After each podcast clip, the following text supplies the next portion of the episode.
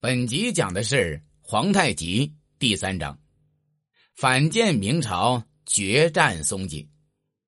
皇太极曾亲眼目睹了父亲努尔哈赤在宁远之战中的惨败，为了报复仇，他于天聪元年（公元一六二七年）发动了宁锦之战，然而仍以失败告终。这两次战役的惨败让皇太极意识到。袁崇焕是他进军中原路上的一个巨大障碍，必须想办法将他除去。天聪三年（公元一六二九年），皇太极亲自率领大军避开山海关，绕道内蒙古进攻北京城。当时，袁崇焕被封为兵部尚书、吉辽都师，驻守山海关。在得知皇太极进攻京师的军报后，袁崇焕立即带兵回防。保卫京师，在北京城下，双方展开激战。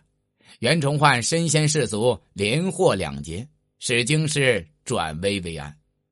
这时，皇太极实施了反间计，让手下人故意给两个被俘的太监透露风声，说袁崇焕和皇太极订立了密约，两人要共成大事，然后再把这两个太监放走。多疑的崇祯帝得知这个消息之后，马上下令逮捕了袁崇焕，并将他定罪入狱。第二年，袁崇焕被凌迟处死。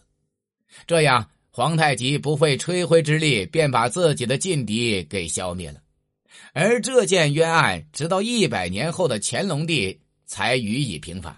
接着，皇太极并不急于进攻北京城，而是退回了沈阳，安顿后方。等待进攻时机的到来。崇德四年（公元一六三九年），认为时机成熟的皇太极派兵进攻嵩山，但在明军的顽强抵抗下失败了。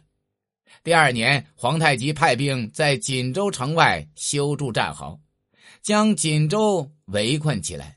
明朝守将祖大寿告急，崇祯帝派蓟辽总督洪承畴率十三万大军解。锦州之围，洪承畴采取稳扎稳打、步步为营的战略，慢慢的靠近了锦州。明朝大军的不断到来，使得清军节节败退。皇太极得知消息后，率军亲征，要与明朝决战。皇太极的御驾亲征，大大的鼓舞了士气。清兵顶住了明军的压力。在仔细分析了地形之后，皇太极部署清军切断明军的粮饷供给，并将松山城的明军围困起来。明军力图冲破包围圈，却屡遭失败。两军交战过后，清军又夺取了明军的军粮，进一步缩紧了包围圈。明军交战失利，加上粮饷丢失，很快就军心动摇了。许多将领想突围奔向宁远。洪承畴别无选择，只好下令全军突围。皇太极对此早有准备，命各路清军严阵以待。明军受到重创，短短十天之内，明朝十三万大军就损失大半，只剩下洪承畴率领的一万多人困守松山城。崇德七年（公元一六四二年），松山城中的明朝副将投降，松山城失陷。洪承畴被俘，在皇太极的劝说下，洪承畴最终归降清朝。锦州守将祖大寿见大势已去，也主动献城归降了。随后，关外各地相继落入了清军手中。松锦大战以皇太极的胜利告终，同时也标志着皇太极对关外局势的绝对掌控形成。经过此役后，明朝的精兵良将。已所剩不多。第四章，革除弊病，稳固统治。努尔哈赤晚年时，民族矛盾加剧。皇太极继位后，将族名改为满洲，以此来缓和汉人与女真人之间的矛盾，缓和各民族之间的歧视心理。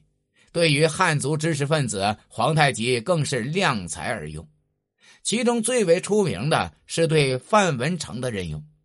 皇太极每遇到军政大事，总是想着要和范文成商量。